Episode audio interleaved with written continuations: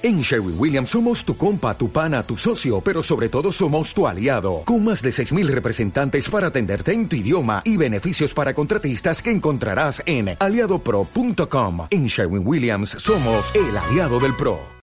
Aquel día salió Jesús de casa y se sentó a la orilla del mar. Acudió a él mucha gente, tanta que subió en una barca y se sentó mientras toda la gente permanecía en la orilla. Y les habló de muchas cosas en parábolas diciendo, Mirad, salió el sembrador a sembrar, y al echar la semilla, parte cayó junto al camino y vinieron las aves y se la comieron. Otra parte cayó en pedregal, donde no había mucha tierra, por lo que brotó enseguida, ya que la tierra era poco profunda. Pero al salir el sol se agostó y se secó por no tener raíz. Otra parte cayó entre abrojos, crecieron estos y la ahogaron. Otra, en cambio, cayó en tierra buena y dio fruto una ciento, otra sesenta, otra treinta. Quien tenga oídos, que oiga. Acercándose los discípulos le dijeron, ¿Por qué les hablas en parábolas? Él les respondió, Porque a vosotros se os ha dado el conocer los misterios del reino de los cielos, pero a ellos no se les ha dado. Pues a quien tiene se le dará, y tendrá en abundancia, pero a quien no tiene, incluso lo que tiene se le quitará. Por eso les hablo en parábolas, porque viendo no ven, y oyendo no oyen ni entienden. Y se cumple en ellos la profecía de Isaías que dice, Escucharéis y no entenderéis, miraréis y no veréis. Porque el corazón de este pueblo se ha embotado, y han escuchado a duras penas, y han cerrado sus ojos, no sea que vean con los ojos y oigan con los oídos, y entiendan con el corazón, y se convierta, y yo los sane. Dichosos en cambio vuestros ojos porque ven y vuestros oídos porque oyen. Pues en verdad os digo, muchos profetas y justos desearon ver lo que estáis viendo y no lo vieron, y oír lo que estáis oyendo y no lo oyeron. Vosotros, por tanto, escuchad la parábola del sembrador. Todo el que oye la palabra del reino y no entiende, viene el maligno y le arrebata lo sembrado en su corazón. Este es el que ha recibido la semilla junto al camino. El que ha recibido la semilla en un pedregal, ese es el que oye la palabra y al punto la recibe con alegría, pero no tiene raíz en sí mismo, sino que es inconstante, y cuando llega la tribulación o persecución por causa de la palabra, se escandaliza enseguida. El que ha recibido la semilla entre abrojos, ese es el que oye la palabra. Pero los cuidados del siglo y la seducción de la riqueza sofocan la palabra y queda sin fruto. El que ha recibido la semilla en tierra buena, ese es el que oye la palabra y la entiende, y da fruto y produce al ciento, sesenta o treinta por uno. Les propuso otra parábola diciendo, El reino de los cielos es semejante a un hombre que sembró buena semilla en su campo. Mientras los hombres dormían, vino su enemigo, sembró cizaña en medio del trigo y se fue. Después de crecer la hierba y dar el fruto, apareció también la cizaña. Entonces los criados fueron al dueño a decirle, Señor, no sembraste buena semilla en tu campo. ¿Cómo es que tiene cizaña? Él les dijo, Algún enemigo hizo esto. Dijeron los criados, ¿Quieres que vayamos y la arranquemos? Les contestó, No, no sea que al arrancar la cizaña arranquéis con ella el trigo. Dejad que ambas crezcan juntas hasta la siega. Al tiempo de la siega diré a los segadores, recoged primero la cizaña y atadla en haces para quemarla, pero el trigo almacenadlo en mi granero.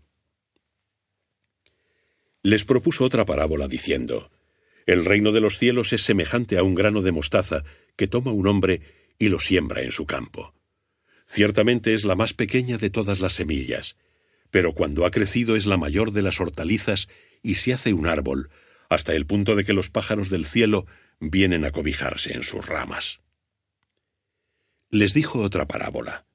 El reino de los cielos es semejante a la levadura que tomó una mujer y la mezcló con tres medidas de harina hasta que toda fermentó. Todas estas cosas las decía Jesús en parábolas a las muchedumbres, y nada les decía sin parábolas, de modo que se cumpliese lo anunciado por el profeta que dice, Abriré mi boca en parábolas, proclamaré lo que estaba oculto desde la creación del mundo. Luego, tras despedir a la muchedumbre, se fue a casa. Y se le acercaron sus discípulos diciendo, Explícanos la parábola de la cizaña del campo. Él respondió, El que siembra la buena semilla es el Hijo del Hombre. El campo es el mundo. La buena semilla son los hijos del reino. La cizaña son los hijos del maligno. El enemigo que la sembró es el diablo. La siega es el fin del mundo, y los segadores son los ángeles. Del mismo modo que se recoge la cizaña y se quema en el fuego, así sucederá al fin del mundo. El Hijo del Hombre enviará a sus ángeles, que apartarán de su reino todos los escándalos y a quienes sobran la maldad, y los arrojarán al horno de fuego. Allí habrá llanto y rechinar de dientes. Entonces los justos brillarán como el sol en el reino de su Padre. Quien tenga oídos, que oiga. El reino de los cielos es semejante a un tesoro escondido en el campo, que al hallarlo un hombre lo esconde y lleno de alegría va y vende todo lo que tiene y compra aquel campo. Es semejante también el reino de los cielos a un comerciante que busca perlas finas, y habiendo encontrado una de gran valor, va y vende todo cuanto tiene y la compra. Asimismo es semejante el reino de los cielos a una red barredera que se echa en el mar y recoge toda clase de peces.